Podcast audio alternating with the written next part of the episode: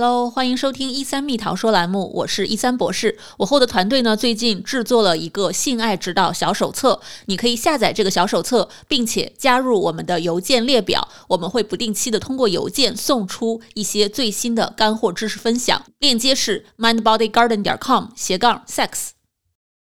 你在性爱中有过这样的尴尬时刻吗？兴致正浓的时候，突然男生就软掉了，或者没动几下，哎，就软了。那么这到底是不是早泄呢？到底有没有办法去改善呢？大家好，欢迎来到一三蜜桃说，我是主持人一三博士。今天我们继续跟国内的泌尿科医生肖小旺医生一起来聊男性早泄的那些事儿。男性如果射精太快的话，这个是怎么回事儿？是不是有什么问题？这个射精的一个时间长短的问题，就是我们常见的一个早泄方面的一个问题。那么早泄呢，我们目前在全球的话，并没有一个统一的标准。我们现在国内的主要的一个标准，可能就是说大约一分钟左右，就是它能够有一个阴度，插入阴道之后呢，能够维持有效的性生活，大概是呃一分钟以下呢，我们就基本上不叫做早泄。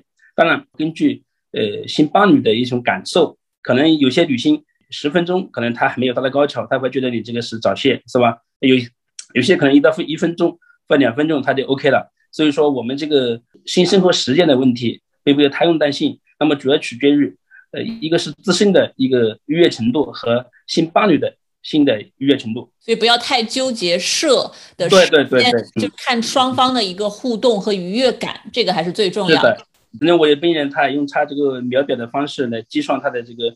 呃，性生活的时间，他认为，哎，我的书上看到可能有一十五分钟，但是我没有十五分钟，为十二分钟、十三分钟，我是不是早泄了？呃，我我都会跟他说，这个不用担心，呃，不也不需要去查秒表，因为这个是一个很愉快的事情，不需要用这个很刻板的用这种时间去衡量，只要你和你的爱人满意就 OK 了。嗯，是的，是的，有的人反映他们在和伴侣爱爱的时候，好像呃没动几下就一下子就软了。那您觉得，在您的临床经验当中，这个是会有更多生理的问题，还是一些心理的问题？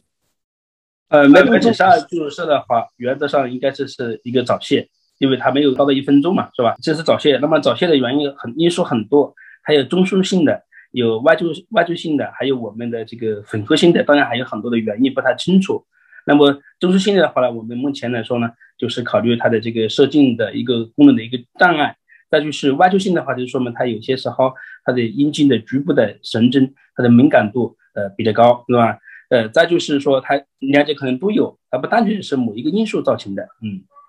哦，那么如果是经常性的出现这种情况，没几下没动几下就软了或者就射了的话，听起来还是应该去找专业的医生做一些检查，看看到底怎么回事儿。嗯，是的，我们看看他的这个射精的阈值怎么样，以及他有没有呃呃这个。神经内分泌系统的一些疾病，嗯，排除器质性的疾病。那我们刚才提到了很多早泄的问题，我知道在性功能障碍当中，在男性当中还有一个迟射的问题，那能不能给大家科普一下迟射的定义是什么？您见到的这种情况多吗？直射就是有些是不射精，就是说我们在性生活中，它有高潮、有射精的动作和不射精，它包括是我们的另行射精，它可能射精了，但是它精液已经进入了我们的膀胱。是吧？还有一些是射精功能障碍，就是说他完全确实没有精液流出，也没有射精这种动作啊。那么就需要我们用这个电动的按摩来促进他射精。那么这种病人呢，不是很多，但是有是有的。那这样的对于一个迟射的状态，包括您提到的可能逆行射精哦，这个听起来好像很危险的样子。临床上有治疗方法吗？迟射呢，很常见的就是说阴茎在我们的阴道的环境，它这种刺激被没有达到它的这个射精的阈值。所以导致到它这个精子的射出的一些困难，常见就是我们频繁手淫，在手淫很厉害的一些患者，女性的阴道已经达不到她这种性的刺激的这个程度了，所以她射精延迟。嗯，还有就是说逆性射精呢，其实它是有射精的，只是它精子进入了我们的膀胱，啊，也就会导致我们的男性的不育。所以说这这方面的情况呢，呃，不是很多，但是有的。所以说我们在这里呼吁就是说，男性朋友，呃，这个手淫的话不能够过度。听起来迟射的情况的话，比较重要的一点就是，啊，男性观众们可能需要控制一下自己手淫的一个频率和强度。对对对，嗯，对我我也是听说，在临床上有时候有些男生自己手淫的时候手太重啊，那么女性的阴道没有办法提供足够的强的这样的一个感官刺激和紧度，真正在和伴侣啪啪的时候就会很困难。我觉得男性的性功能是男性健康的晴雨表。啊，不仅是为我们提供我们的生殖的活动，还有一些我们的愉悦的一个生生，更多的是强调了预测了你的身体的一种健康的状态。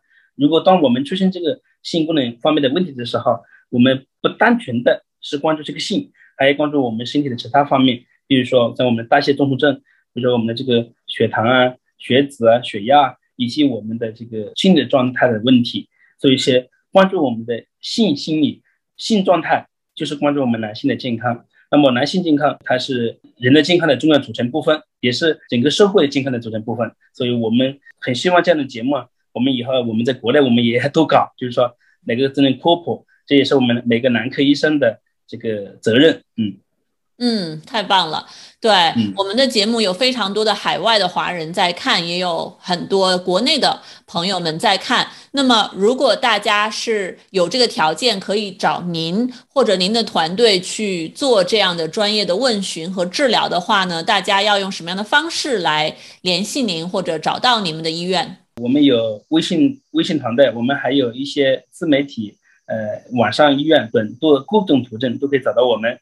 啊，我们是在湖南的长沙，那来欢迎大家来看看这个男科方面的一些问题。我特别欣赏我这个男科医院结合性心理治疗，因为我觉得这个真的是非常非常的需要，所以非常开心你们有专业的心理的团队啊，和医生们一起合作来帮助大家。今天你有学到你不了解的新知识吗？欢迎留言告诉我。